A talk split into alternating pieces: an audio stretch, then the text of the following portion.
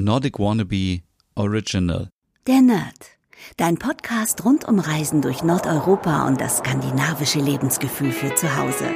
Mit Stefan, deinem Nordic Wannabe.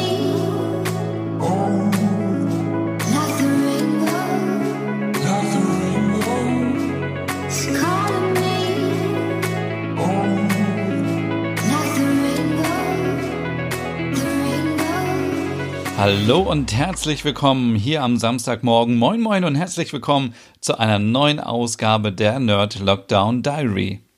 Ja, ich habe gedacht, ich mache das jetzt mal so ein bisschen wie so eine Morning Show. Es ist ja Samstagmorgen und ähm, ja, wir sind immer noch im Lockdown und viele fragen sich vielleicht, was mache ich jetzt am Wochenende? Mir fällt einfach die Decke auf den Kopf und da habe ich einen absoluten Tipp für euch. Und zwar eine neue Serie, die gerade auf Netflix ähm, zu sehen ist, seit, glaube ich, seit zwei, drei Tagen. Ist also total neu und die Serie heißt Liebe und Anarchie. Und ähm, ich muss jetzt davor sagen, es ist keine skandinavische, schwedische Krimiserie, sondern es ist einfach eine unterhaltsame, kurzweilige, extrem witzige Serie, die einen zum Lachen bringt und genau das Richtige ist für so ein Wochenende, wo man alleine auf dem Sofa sitzt, Langeweile hat und denkt, na, was fange ich nur mit meinem Leben an? Schaut euch bitte diese Serie unbedingt an, die ist so witzig. Worum geht es da in der Serie? Ich habe mal so eine Grafik erstellt und ein paar Gegenstände draufgepackt, damit ihr euch schon mal so ein Bild machen könnt, worum es vielleicht in Liebe und Anarchie geht. Nerdbrille, eine Beanie, Lippenstift, eine Bohrmaschine, ein Laptop, viele Pflanzen und natürlich auch viele Bücher.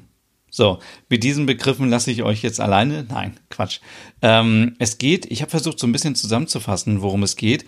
Es geht zum einen um modernen Feminismus, glaube ich. Also es geht auf jeden Fall um starke Frauen. Es geht nicht mehr darum, ähm, dass hier in dieser Serie, die in einem Verlag spielt hauptsächlich, dass da die Männer das Sagen haben, sondern eigentlich sind es die Frauen, die da das Sagen haben, was sehr, sehr gut ist.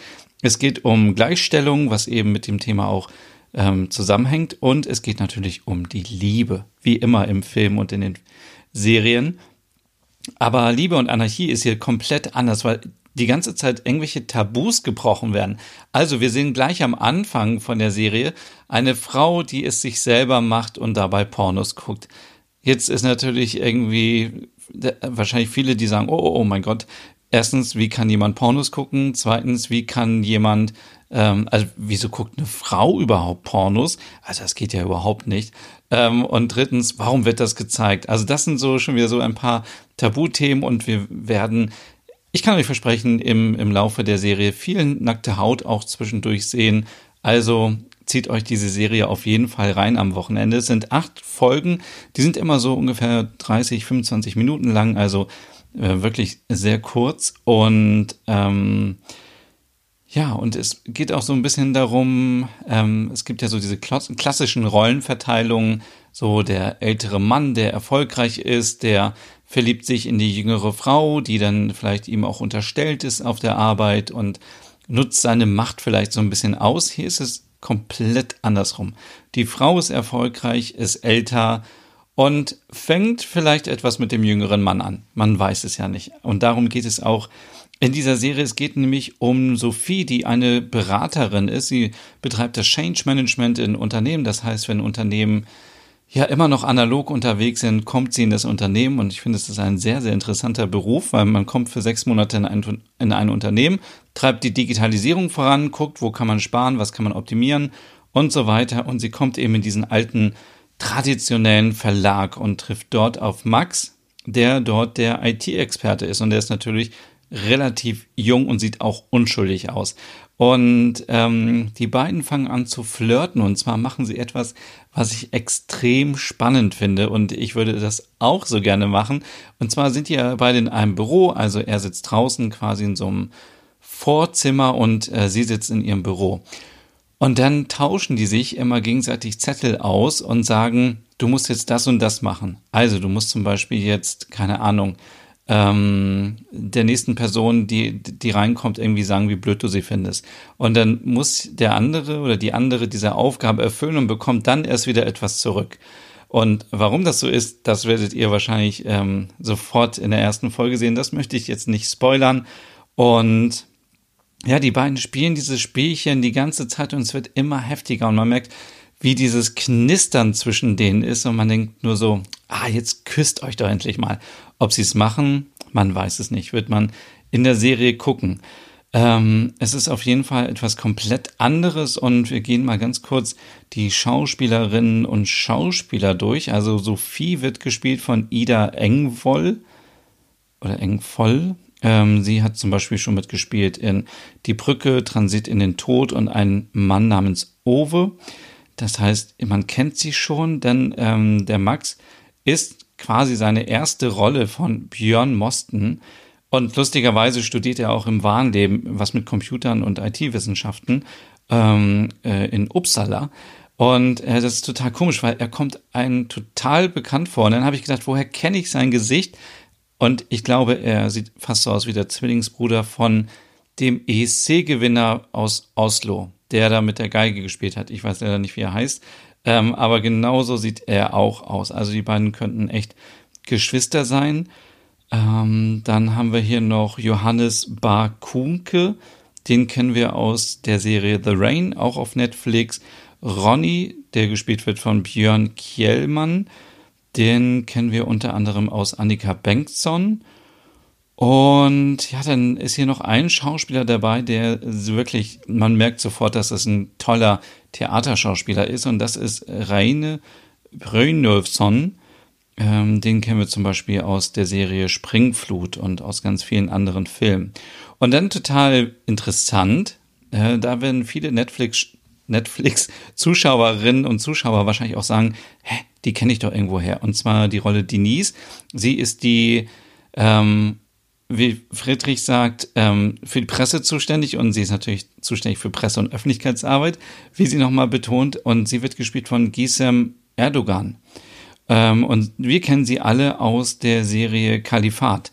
Da hat sie nämlich die ähm, Frau gespielt, die ähm, versucht nach Schweden zurückzukommen und immer noch da gefangen war und ähm, ist auch eine sehr tolle Serie. Also wenn ihr Liebe und Anarchie geguckt habt, dann guckt euch auch gerne Kalifat an, wobei Kalifat, wow, nichts für schwache Nerven ist, das sage ich jetzt schon mal. Und ähm, ja, so ein bisschen was mehr dazu.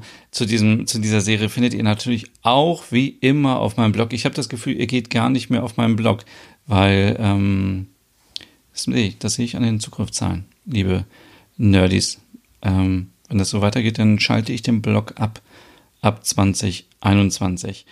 Ähm, lohnt es sich, die, sich die Serie anzuschauen? Ja, auf jeden Fall. Es ist so eine Serie, an die einen so bestätigt und danach ist man wirklich so voller, keine Ahnung, Body Positivity, weil zum Beispiel wir sehen, ich habe gesagt, wir sehen nackte Menschen, aber wir sehen auch Achselhaare, wir sehen Schamhaare und wir sehen alles. Und es zeigt einfach so, ähm, jeder soll einfach so sein, wie er ist oder wie sie ist. Und ähm, man muss nicht irgendwelchen Trends hinterherlaufen, sondern einfach so dieses Leben genießen. Und das ist, so, das ist wirklich so eine typische Serie. Ich sage euch, wenn ihr alleine auf dem Sofa sitzt und ihr schaut euch diese Serie an, ihr werdet danach anders über euer Leben denken. Und wenn ihr vielleicht in solchen Situationen seid, wo ihr denkt, ah, soll ich jetzt irgendwas ändern oder nicht, dann denkt man so, ja, mach einfach dein Ding und genieß dein Leben und warte nicht darauf, dass irgendjemand kommt und irgendetwas ändert für dich, sondern du bist der oder diejenige, die etwas ändern kann, aber niemand wird für dich irgendetwas ändern. Das ist so, das sind so diese Themen, die mich auch immer wieder so beflügeln und motivieren und so. Und ist, das ist alles Teil dieser Serie und wir werden am Ende wieder denken, Mann, sind die Leute in Schweden modern und also es gibt Frauen, die sich küssen. Es ähm,